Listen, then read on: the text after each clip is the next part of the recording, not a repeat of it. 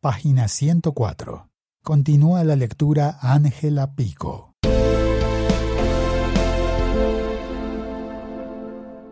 ...4.1.5...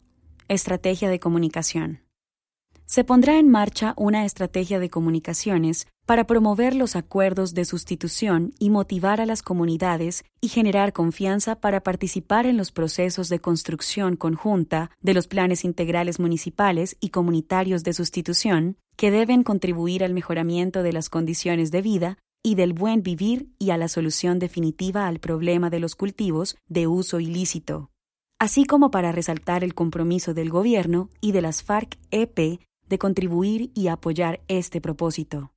La difusión del PNIS y de los mecanismos de participación comunitaria en las diferentes fases se hará directamente a través de encuentros comunitarios e indirectamente a través de los medios de comunicación, en especial los medios locales y comunitarios.